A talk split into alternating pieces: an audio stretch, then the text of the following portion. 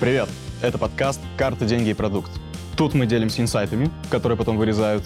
Зовем лучших практиков с рынка, они рассказывают фактически, что применяют в работе. Мы убираем всю лишнюю болтовню из книжек, типа «идите, делайте КСДФ» и так далее. Говорим только о фактах, как мы работаем сквозь пот, боль, слезы.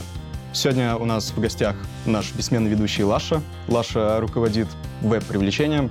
И сегодня мы позвали Витю Тарнавского. Витя Тарнавский занимает пост директора по искусственному интеллекту Тинькофф. Привет, ребят.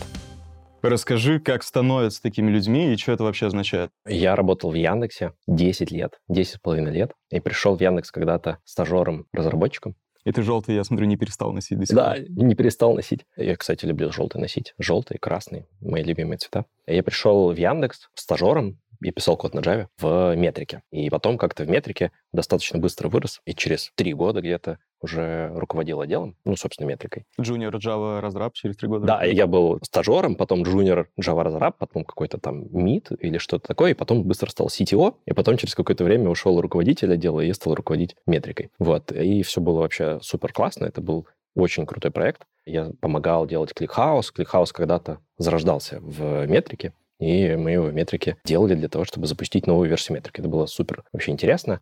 Ну и метрика находилась в монетизации, Соответственно, я делал еще и рекламу Яндекса, получается, и работал вот в такой дата-дривен аналитической среде. Потом в Яндексе я переходил в разные места, занимался совсем разными проектами, мобильной разработкой, месседжинг-системами. И последние два года я делал лавку. В лавке я руководил разработкой продуктом, отвечал просто, по сути, за весь IT. А как и... ты, э, в какой момент ты перешел от Java к ML, к AI? И вот занял эту позицию? У меня был э, такой трек разработка и аналитика. Там же где-то рядом всегда был ML, потому что это было внутри рекламы, и на больших данных ты делаешь ML. Потом меня начал интересовать продукт, и я погрузился в продукт и начал больше заниматься продуктом. И я как-то органично перешел на около CEO позиции, что ли, где ты, ну, на самом деле, управляешь какой-то всей функцией и отвечаешь за большой кусок самостоятельно. Вот. И на самом деле именно такую функцию я сейчас занимаю. Центр технологий искусственного интеллекта. Это такая большая функция, которая делает сразу много вещей. Я там занимаю такую CEO верхнеуровневую позицию, которая закрываю весь этот центр. Примерно так. Сегодня наша тема AI, ML, э, говорите как угодно, в общем, искусственный интеллект. Вить, подписан на тебя в Инстаграме, и вижу, что между постингом нюцев из спортзала подписчицы подписывайтесь. Ты иногда А-а-а. постишь профильный контент. Видя каких-то прикольных применений нейросеток, можешь что-нибудь вспомнить и поделиться, что самого интересного нашел? Куча всего интересного сейчас попадается. Это всегда на грани между тем, что тебя поражает, и такой, вау, вот это кейс, и тем, что такое кейки, какие-то шутки, которые очень смешные. Самое смешное, что я видел из последнего, это про холодильник. Вышла GPT-4. GPT-4 — это мультимодальная модель. Она может хавать не только текст, но и картинки. И там кто-то догадался, что ей можно вгрузить фотку из холодильника и сказать, пожалуйста, сгенери мне все рецепты, которые я могу сегодня сделать из того, что мне находится в холодильнике. И она супер отлично парсит там помидорки, яйца, там еще что-то, и выдает четыре рецепта, которые ты можешь приготовить. Это вообще фантастически. Таких историй очень много классных сейчас. Такой вопрос. AI, ML, это все прикольно, появился вот этот GPT, все выкидывают какие-то, мы тут что-то сделали, мы тут что-то сделали, и есть какие-то инновации, все забавляются, смеются. Но есть сейчас людей, которые начинают переживать. А что, если через два года, через пять лет моей профессии не станет, и вместо меня будет работать искусственный искусственный интеллект. Что вы по этому поводу думаете? Стоит ли переживать, особенно продуктом? Сможет ли AI нас когда-то заменить? Или мы еще далеко-далеко вообще где-то не на той ступени? Что скажешь? Давай, выкручивайся. Да я вот хочу вообще изначально понять, вот как бы ты сказал, что кто-то переживает за свое будущее, да, а по факту кто-то, например, думает, что это такие, ну, типа фановые игрушки, да, там, ну, какой-то я там запрос сделал, классно, да, там он ответил. Но будет ли это в каком-то масштабном производстве в будущем, непонятно. Если говорить про меня, мне кажется, операционные, ну, то есть это в первую очередь для операционных всяких профессий может быть проблемой. Что такое операционная профессия? Ну, я имею в виду, где мало каких-то, как сказать, вот кажется, что повторять легко какие-то понятные операционные вещи, где мало творчества, да, вот что-то сгенерить того, что не было, это тяжело на ML. А вот спарсить, выделить что-то важное, там, приоритизировать, задача полегче. Хотя, я помню, я как-то читал, что, в принципе, ML-модель может там и создавать что-то, соответственно, там хоть музыку, картины, люди уже не отличают, что было создано человеком и не человеком. Поэтому, короче, я считаю так, что риски самые большие, скорее всего, у операционных профессий, и для меня все равно, я когда, мне тяжело поверить, что это будет в каких-то промышленных масштабах, мне кажется, что это на данный момент такая фановая история, но на горизонте там 20-30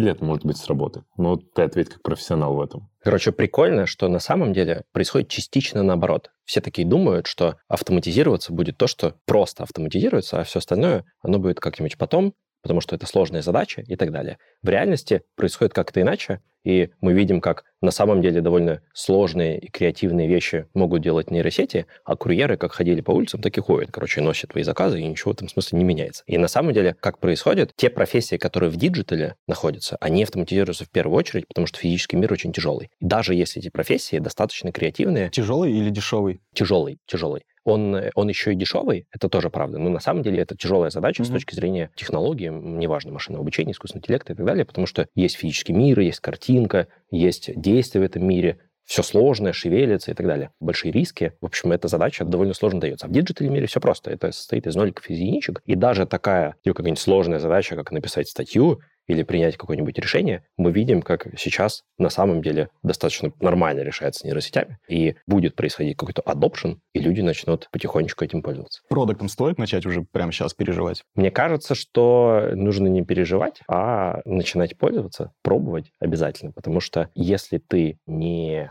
пробуешь сейчас, то через какое-то время у тебя точно будут проблемы. Я в этом абсолютно уверен. То есть лет через пять это станет большой проблемой, если ты не умеешь использовать эти инструменты. По сути, ты говоришь, что это новый hard skill, он как раз зарождается, пора его осваивать, делать какие-то курсы, преподавать и записывать это в резюме, и там лет через 5-10 ты типа будешь не конкурентоспособен, если не будешь про это знать. Да, я думаю, что так. Я не смотрю при этом на это так, как отдельный скилл. Мне кажется, это штука, которая поменяет, в принципе, то, как ведется работа, в том числе и продукты. Но да, если ты не обладаешь инструментами какого-то нового поколения, которые будут рождаться, то ты потихонечку начнешь вымываться, просто начнешь работать хуже, чем остальные продукты, которые ты используешь. Слушай, по твоей оценке, через сколько надо начинать волноваться, и когда надо быть готовым уже? Типа через год, через полгода, через пять лет? Есть такой очень крутой отчет, очень люблю его от э, PricewaterhouseCoopers, в котором есть э, волны автоматизации, и они говорят, что волна текущая — это волна аугментации, где искусственный интеллект усиливает возможности человека. И это вот это десятилетие. Она закончится в 30-м году. Угу. Это удивительно похоже на то, что реально происходит. Да, после 30-го года начнется волна автоматизации, когда какие-то профессии начнут полностью закрываться искусственным интеллектом. То есть к 30-му году у нас уже какое-то пелевинское будущее наступит? К 30-му году наступит не совсем пелевинское будущее, но скорее будущее, в котором у всех профессий будут мощные помощники, которые значимо-значимо усиливают их способности с помощью искусственного интеллекта. Пелевинское будущее значительно более сложное определение. Там а мы можем сказать, что тогда функционал специализации, он расширится, да? Например, тогда, ну, сейчас продукты у них определенный набор скиллов, будем использовать нейронные сети, он станет, не знаю, чуть шире. Мне кажется, что да, профессия всегда меняется. Мне кажется, можно посмотреть в прошлое и увидеть какие-то аналогии среди подобных революций, которые происходили. Революция промышленная на самом деле похожа на то, что происходит сейчас. Как было в промышленной революции? Компания все еще производит какие-то изделия, но производит на совершенно другом уровне. Например, дешевле или более массовые и так далее. То есть профессия, в принципе, поменяется, в том числе и продуктов. Они начнут делать немного другие вещи. В этом смысле расширится или сузится и скоп сказать сложно, но производительность должна вырасти. То есть, ну, то есть условно, мы рутину какую-то перекинем и освободим время по другие вещи. Не, а я даже, вот, знаете, например, вот я продукт, а вот есть еще дизайнер, да? Да. И, в принципе, может быть, условно, вот этот новый функционал, он возьмет и сделает нас равными, да? Просто я буду через ML гнать какие-то компетенции, где я слаб, а дизайнер будет гнать, где он слаб. И на выходе мы там, условно, одинакового формата. Мы продукт-менеджеры. Заметно. Мы пишем стратегию, исследуем рынок, анализируем, генерим гипотезы, много-много всего. Что изменится в нашей работе? Все изменится. Вообще просто все станет иначе. Вообще, я думаю, что на самом деле произойдет... Бояться или радоваться? Мне кажется, что ни то, ни другое, просто все поменяется, все, короче, будет странным. Но потом выйдет на какую-то норму. Какую норму, мы еще не знаем. Ну, все поменяется. такое чувство, что у нас программа на рен да. Экстрасенсы. Слушай, ну вот ты, ты говоришь, все поменяется. Я недавно пытался проанализировать КСАП. Вот тебе э, прямо живой пример. Я взял там десятки тысяч отзывов, закинул в Google табличку. Надеюсь, безопасники меня простят или не посмотрят выпуск. Закинул, значит, эти отзывы в Google табличку. Иду в чат ГПТ, пишу, помоги мне проанализировать отзывы. Вот тебе Google табличка, проанализируй, выбери самые там э, три самых важных отзыва, на которые мне как продукту стоит обратить внимание. Чат GPT мне говорит, я не могу работать с табличками. У меня нет доступа доступа. Я такой, как тебе дать доступ? Он такой, скинь, типа, приглас вот на эту почту. И там такая почта, что-то чат ГПТ, раз, два, три, четыре, пять, собачка, там что-то дальше. Даю этой почте доступ к табличке. Вот на этом уже тебя не простят безопасники. А, дальше что происходит? Пишу в чат ГПТ то же самое, типа, у тебя теперь есть доступ, проанализируй, пожалуйста. Вот такой, дай мне доступ к твоему компьютеру. Да-да-да. Чат ГПТ мне отвечает, ой, спасибо тебе большое за доступ. А теперь отправь смс на номер. Да-да-да. Спасибо тебе за доступ. Вот, значит, самые важные отзывы. И пишет отзывы, и я понимаю, что отзывы какие-то, ну, нереально красивые, грамматически правильные, обширные, какие-то логические предложения. Я понимаю, что клиенты так вряд ли пишут. Скопировал отзыв в чат GPT, пошел в табличку и понял, что его там нет. Я спрашиваю в чат GPT, а откуда эти отзывы? Их нет в табличке. Ой, ой, да, простите, их правда нет. Ну вот, значит, отзывы, которые там есть. И те же самые кидает. Я спрашиваю, так, стой, давай мне отзыв и строчку, в которой ты его нашел. И он мне пишет отзыв и строчку, в которой нашел, и в этой строчке пусто.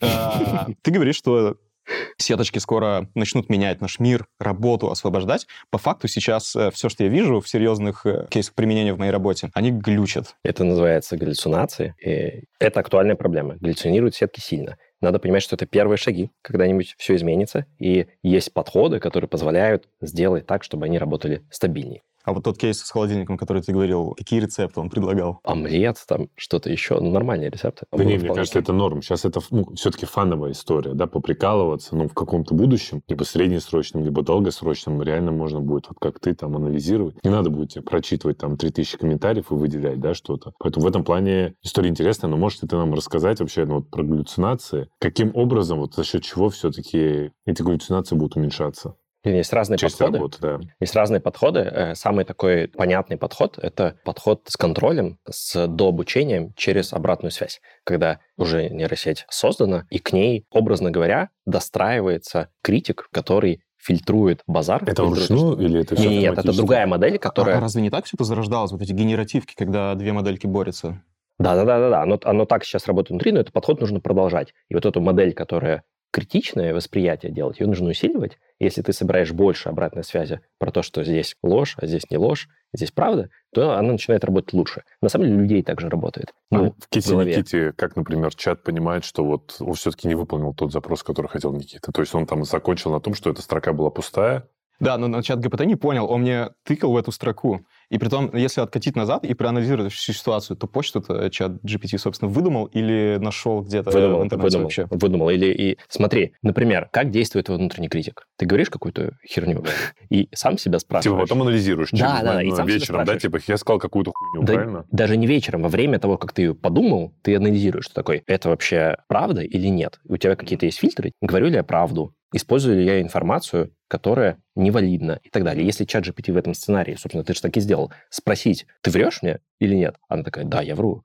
Mm. Можно сделать так, чтобы она спросила это до того, как выдать ответ. Но, но при этом продолжает врать, что самое интересное. Я а, просто, да, знаете, да. что не понимаю? Типа, она должна самообучаться, она получает какой-то непонятный для нее кейс, и если она понимает, что ответ был хреновый, то, например, дальше она-то может обучаться, да, чтобы да. давать валидный ответ. Да. Как в этом кейсе она поймет, что ответ не устроил. Просто то, что она обманывала, уже говорит о том, что... Конечно, конечно. Кейс есть, невалидный. Естественно, она должна со временем, получив достаточное количество обратной связи, осознать, что если она использует ложную информацию, то получается... То есть это как заглушка, да, некая? Если ты не знаешь ответ на вопрос, значит, ну, типа, включай дурака и, типа, прикалывайся. Ну, да, или говори, что ты не знаешь, или, ну, mm-hmm. неважно. Это дальше. Ну, не знаешь, типа, скучно, а тут она начинает с тобой играться. Дальше, там, смотря какая функция оптимизируется, так скажем, ну, да-да-да. Слушай, фактически, чего стоит ожидать? Э, вот э, есть там условные софт-скиллы, это какое-то общение и так далее, есть какие-то хард-скиллы, это вот написать какую-то документацию. Вот моя теория такая, что на самом деле хард-скиллы перестанут быть важными со временем, потому что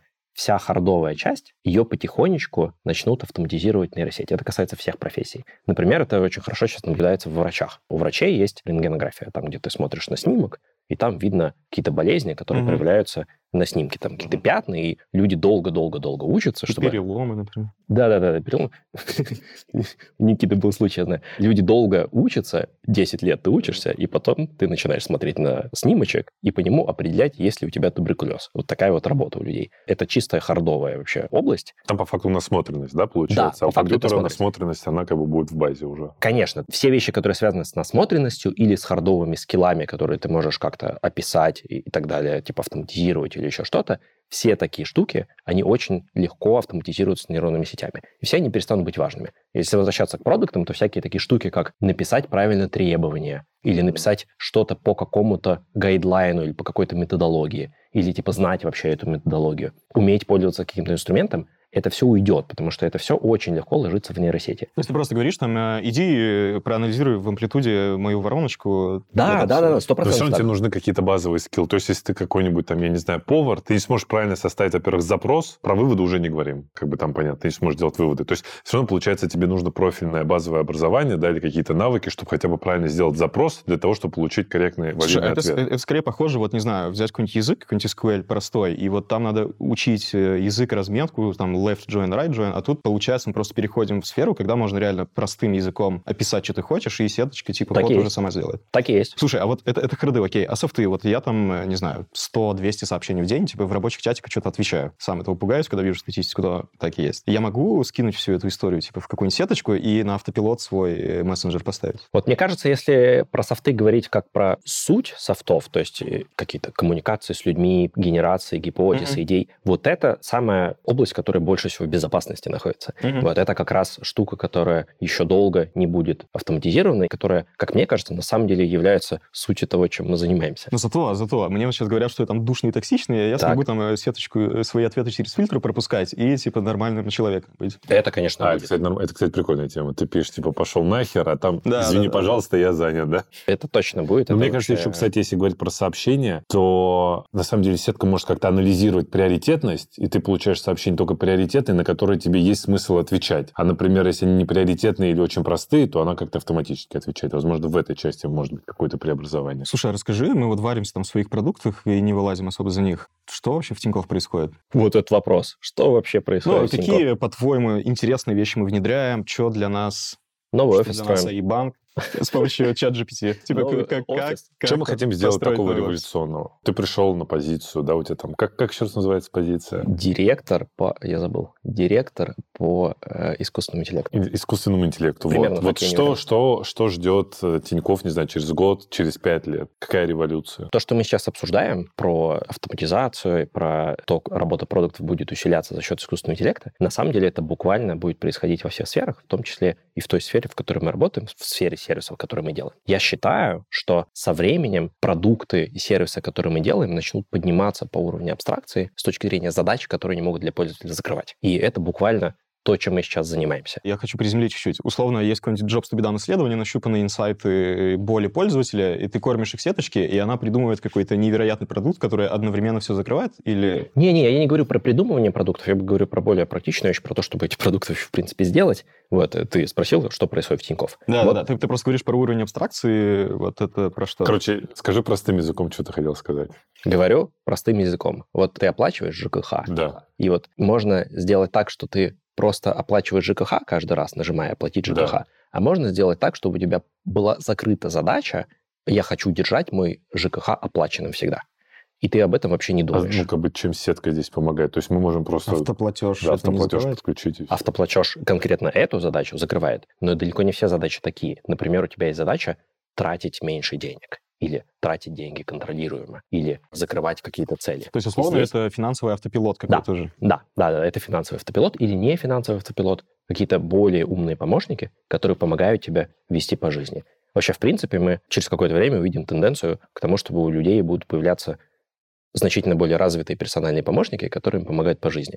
Э, Я бы ожидал, что произойдет примерно как в фильме «Она», если вы смотрели, потрясающий фильм, Мгм, в котором мгм. тебе в ухо э, говорит всегда э, девушка-помощник, и ты, по сути, твой постоянный партнер. Это очень хороший фильм, очень его рекомендую. И, но вот эти персональные помощники будут появляться, и мы буквально двигаемся туда тоже.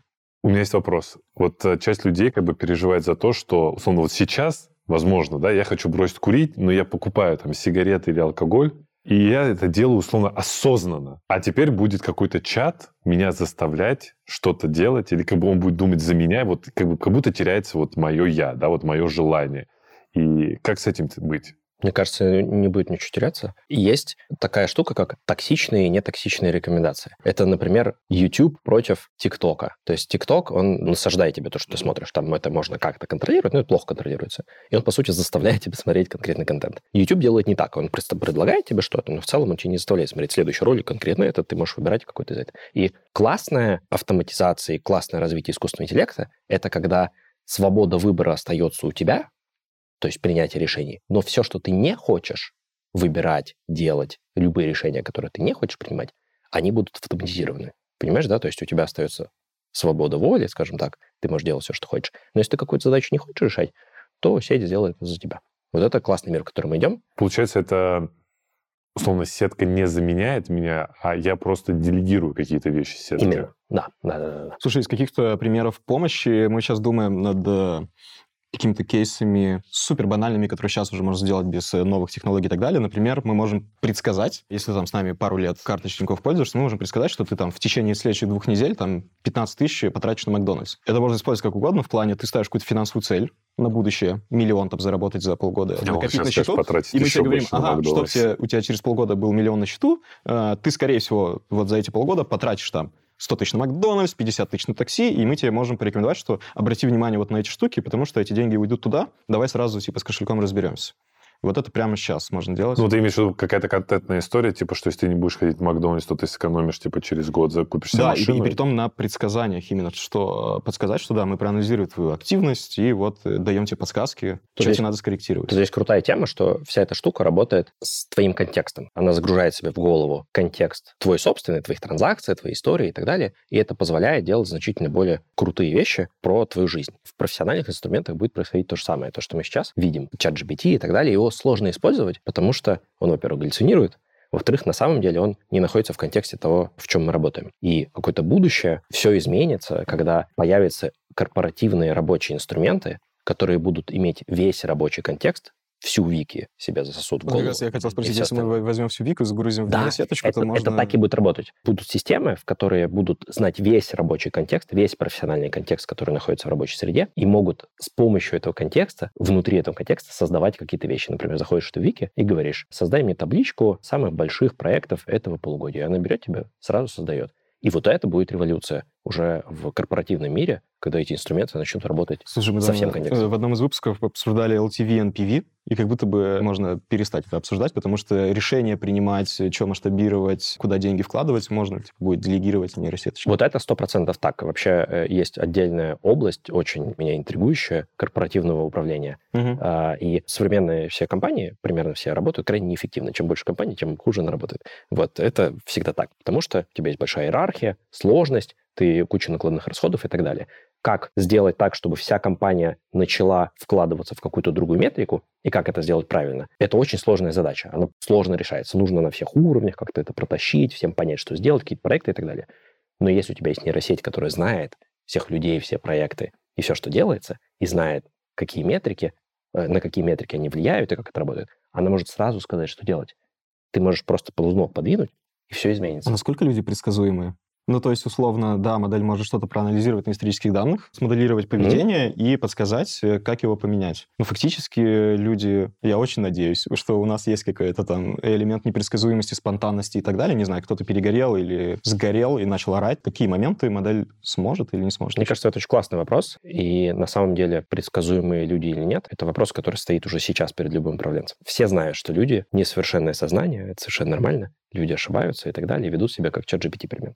Вот. Слушай, кстати, вопрос. Вот у тебя сколько сейчас э, людей работает э, в АИ-центре? Как считать от 300 до 600? 600 человек. Ну, давай там средний возьмем. Да. 400-500. Ты к ним как-то как к людям относишься, или ты больше проводишь время, смотря на них в табличках, цифры, процессы? Конечно, как людям. Я, наоборот, стараюсь максимально далеко отойти от э, табличек и процессов и приблизиться к людям. У меня это скорее мой недостаток, как мне кажется, что это таблички для меня Я про Таблички планирование виду. ресурсов. Да, вот таблички виду штука. процессы там, и Ага, так да. далее. Я, конечно же, все равно приходится делать, но я это не люблю. Я больше люблю людей.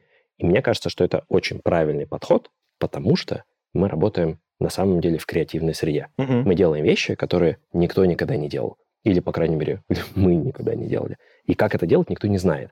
И такие вещи можно создавать только в креативной среде, где люди предлагают свои идеи, как-то их обсуждают, могут свободно обсудить, подать и так далее. Вот, потому что э, ну, мы не на заводе работаем. Есть большая разница между полярностью завод и институт. И мы вот значительно ближе к институту находимся, на самом деле, с точки зрения того, что мы делаем, методом в каком-то смысле проб и ошибок, теории, построения знания, мы приходим к тому, что на самом деле надо сделать. И это невозможно, если ты работаешь с людьми, как с это- Ну, допустим, завтра, если сетка научится считать вот все, что ты говоришь, да, правильно выводы делать, то получается, что можно не общаться с людьми. Ну вот, видимо, эмоции, э, добавлять эмоции в какие-то решения, результаты. Это У меня просто такой ответ на вопрос. Скорее всего, он не заметит. Опять же, это будет некая автоматизация процесса, да, то есть ты просто будешь чуть меньше общаться с более целевыми людьми, по более целевым задачам, но в основном там 80% работы будет делать, типа, Это сетка. работа ради работы здесь еще вопрос- будто бы. Не, не, тут еще вопрос такой. Тебе это рекомендации дадут. Вопрос еще, как их внедрить. И, типа, ну, тебе сказали, да, что надо сделать, но не факт, что ты это сможешь сделать. Не факт, Это что это правда. ну, как бы, может, неправильно говорить, что это не факт, что возможно, но, опять же, сказать, что сделать и сделать, это немножко разные вещи. Поэтому вот насколько действительно советы будут эффективны. То есть, возможно, тебе советуют, но ты понимаешь, что ты это не можешь сделать по каким-то там причинам. Ну, это плохой совет называется. Понятно, да, такого быть не должно. Ну, В любом случае, это будет происходить плавно. Э, Текущая концепция, как раз вот эта аргументация, это концепция копилотов. И сейчас эти копилоты будут... Вообще каждая компания будет запускать какой-нибудь копилот. Вот, Что ждите копилот? просто. Э, к- э, Копилот, копайлот – это твой помощник. То есть какая бы у тебя ни была профессия или задача, или работа, будут появляться помощники, которые э, они не заменяют тебя, они подсказывают тебе что-то, они предлагают тебе какие-то решения. Но ты можешь ее принять, а можешь не принимать. Вот. И, и мир начнется меняться, и работа наша тоже начнет меняться постепенно. Потом появятся эти копилоты, они будут подсказывать какие-то решения, ты будешь от них отказываться, потом больше принимать, оно начнет меняться. Э, Пример сейчас тебе близкий кину. и, давай, у что- меня как раз вопрос А, появился. Есть Notion, про который все знают. Так. У Notion есть тоже AI. Ну, собственно, Так. такая же лингвистическая моделька, которая там что-то генерит. А, Когда я провожу собесы, я фиксирую, собственно, речь кандидата или какие-то отрывки в Notion, э, прям по вопросам. Дальше могу весь этот текст выделить и спросить, э, мне нанимать этого человека на Мгм. продукта или что с ним делать.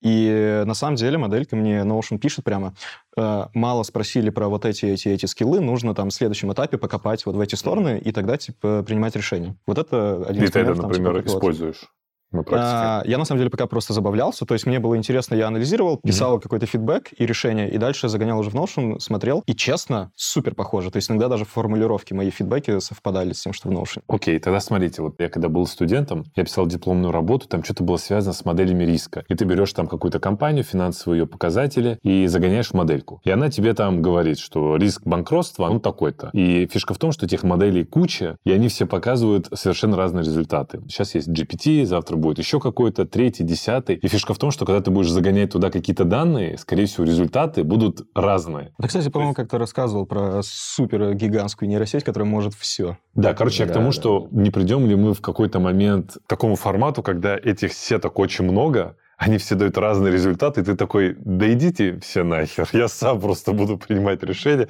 как делал мой дед, и все. Слушай, ну вопрос про доверие. Типа, представь, что это не нейросети. Нейросети в данном случае ничем не отличаются от, не знаю, советчиков, Совета, да, консультантов и так далее. Просто если они будут пороть чушь, то у тебя не будет рождаться доверие. Доверие рождается, если тебе кто-то начинает советовать правильно с какой-то более-менее стабильной вероятностью. Есть какой-то порог, после которого люди хоть, начинают хоть немножко верить в то, что они работают. Здесь то же самое. Типа, у тебя должно быть доверие к системе. Если она будет выдавать тебе правильный ответ, не знаю, в 80, например, процентах случаев, ты начнешь доверять со временем, и это начнет работать. Ну, а мне кажется, что вот ты будешь прогонять, естественно, в нескольких сетках, чтобы понять, какие есть варианты, будешь выбирать тот, который тебе больше нравится. Ну, грубо говоря, там, ты SEO компании говоришь, мы хотим вырасти по прибыли. Одна сетка тебе скажет, «Тебе людей надо уволить. Продавай, другая, покупай. Не-не, да, ну, а- не, одна скажет, типа, людей уволить, типа, сэкономишь на опексе, все классно. А вторая скажет, деньги зарабатывай, новые продукты создавай. И ты такой, Слушай, на самом деле, скорее всего, что произойдет? Ты будешь очень соблазнен тем, что можно эти решения скинуть, и у тебя будет последняя сеточка, которая будет суммаризировать ответ от всех сеточек и принимать уже решение. И ты чисто, чтобы не выбирать, будешь ей пользоваться. Это типичный ML подход, кстати. какой? ML А, подход, каскадирование, когда ты несколько сеток делаешь, а потом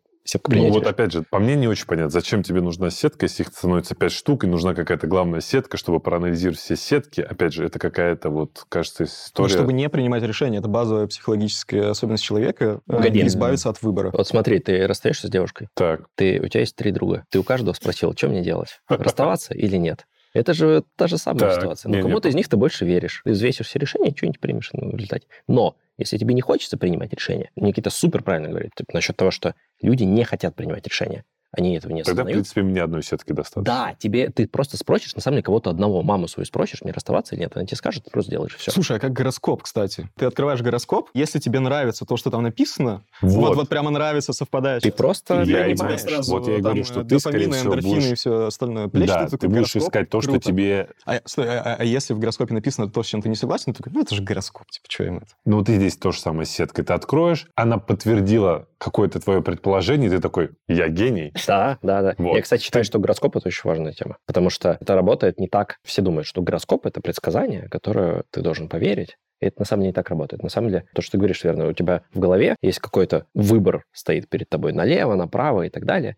И эта штука, это как рандомный такой сит, который позволяет тебе это решение сдвинуть в какую-то сторону и быть просто уверенней в своих решениях. Просто все. Это на самом деле, как в Stable Diffusion, все картинки генерятся из рандомного шума. Потому что ты не можешь из просто черного сделать. Тебе нужен рандомный шум, Потом ты говоришь, этот шум не похож на кота, поэтому я его изменю таким образом. Гороскоп это, короче, та же самая тема, только для людей. Слушай, фантазировать это все классно, прикольно, но мы живем в России, в не самые Так. простые времена, казалось бы. Так. И когда мы говорим про искусственный интеллект в промышленном масштабе, как это выглядит для российских компаний? В плане, можем ли мы вообще официально пользоваться чем-то, что разрабатывается в мире, или есть какие-то сложности, и нам надо все автономно делать и превращаться в Китай в плане искусственного интеллекта? Мне кажется, где-то между. Сложности, конечно, есть. Например, э, OpenAI официально не- работает с Россией. Вот, а ты из России не можешь просто заключить с ними никакой контракт. Поэтому, э, если ты большая компания, то тебе значительно сложнее это делать. Но при этом очень много, как обычно, находится в open source, и любое open source решение ты можешь использовать более-менее без проблем. И поэтому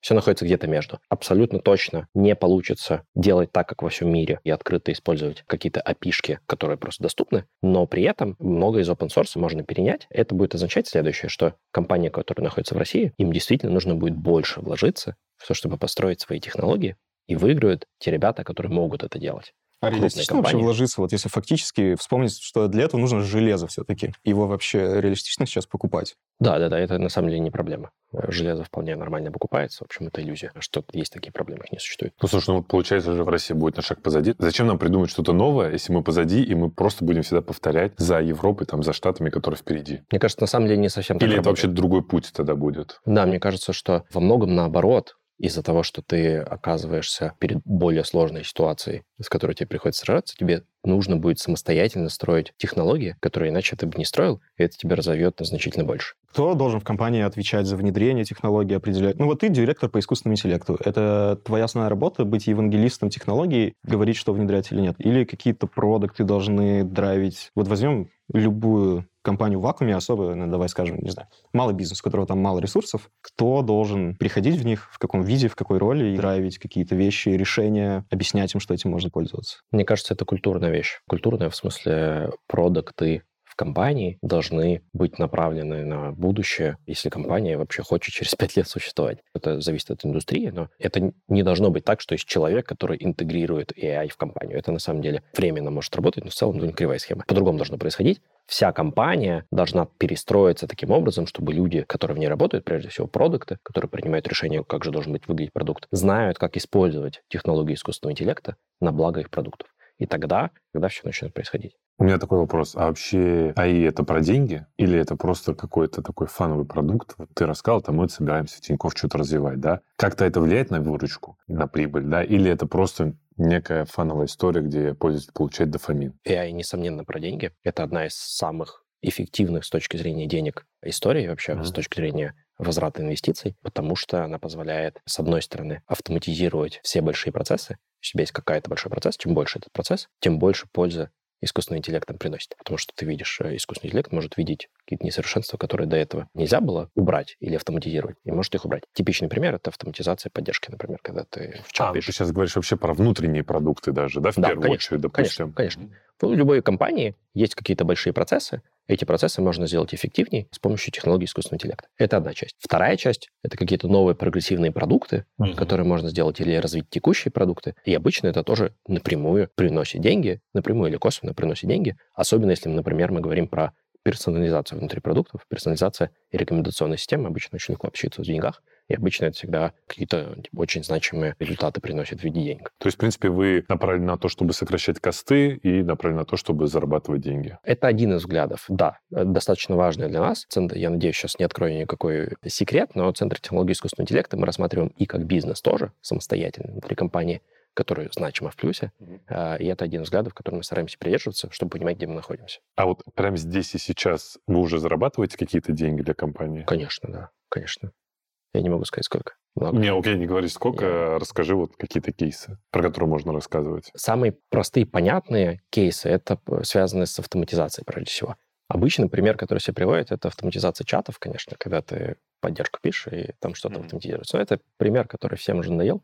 И он всех раздражает. И он всех бесит, а, да. Когда да, ты да, пытаешься пробиться через чат-бота, и, да, и не, не получается. Мы, кстати, по-другому делаем. Мы стараемся делать максимально мягкого бота. Ну ладно, расскажу другой пример, который, мне кажется, более классным. Есть банкоматы, и в банкоматы нужно загружать бабки, потому что люди забирают эти бабки оттуда. И деньги в банкоматах, они вообще дорого стоят с точки зрения хранения, потому что когда они лежат в банкомате, ты не можешь на них зарабатывать. Угу. Очевидно, ты не можешь их вложить там куда-то и что-то с ними делать. Поэтому чем меньше денег хранится в банкоматах в среднем, тем больше компания зарабатывает. Как ты можешь делать? Ты можешь делать эвристически, то есть какими-то правилами понимать, сколько тебе нужно хранить там денег, потом ездить их перезагружать. Или ты можешь сделать классное предсказание для каждого банкомата, сколько денег из него заберут, и каждая валюта, каждая купюра на следующий день там, или в течение недели, и привозить деньги только тогда, когда они будут заканчиваться. И ты сэкономишь просто кучу-кучу. Ну, согласись, это вообще не тот кейс, про который ты думаешь, да, когда mm-hmm. вот говоришь, Мелька, заработать да. деньги, и тут, ну, как бы ты там что-то фантазируешь, какой-то космос, будущее, а ты сейчас рассказываешь про банкоматы, которые реально классный кейс, но он бы тебе никогда в голову бы не пришел на самом деле. Да, да, да. Резюмируя все вышесказанное, не стоит бояться, и искусственный интеллект здесь, чтобы нам помочь. Как он будет помогать? Автоматизируя хард-скиллы. Мы боимся, что за нас будут думать и говорить, а на самом деле мы просто избавимся от своей рутины. Что мы еще обсудили? Есть прикольные, неожиданные кейсы применения. Банкоматы, рецепты в холодильнике, какие-то советы по предсказаниям трат,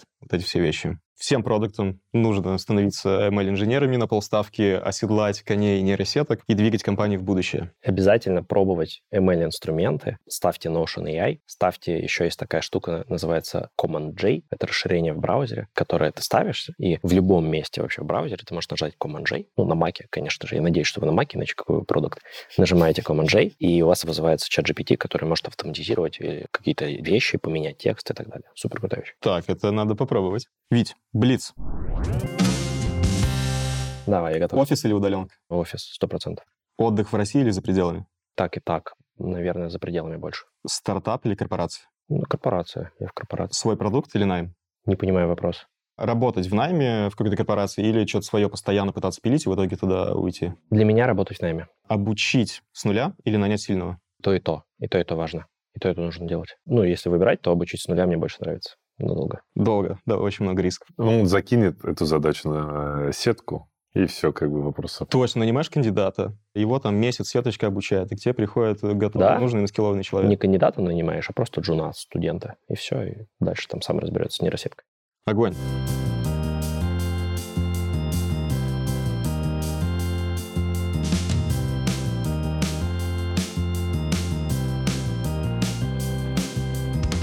Будем с предвкушением ждать наступления пелевинских все-таки времен, когда АИ нас преследует, помогает в жизни. Когда мы будем с отрезанной головой в банке. Да-да-да, трансгуманизм. Трансгуманизм, супер книжка, очень люблю. Да. Спасибо, что пришли. До встречи в будущем. Давайте, ребят, спасибо, что позвали. Пока-пока.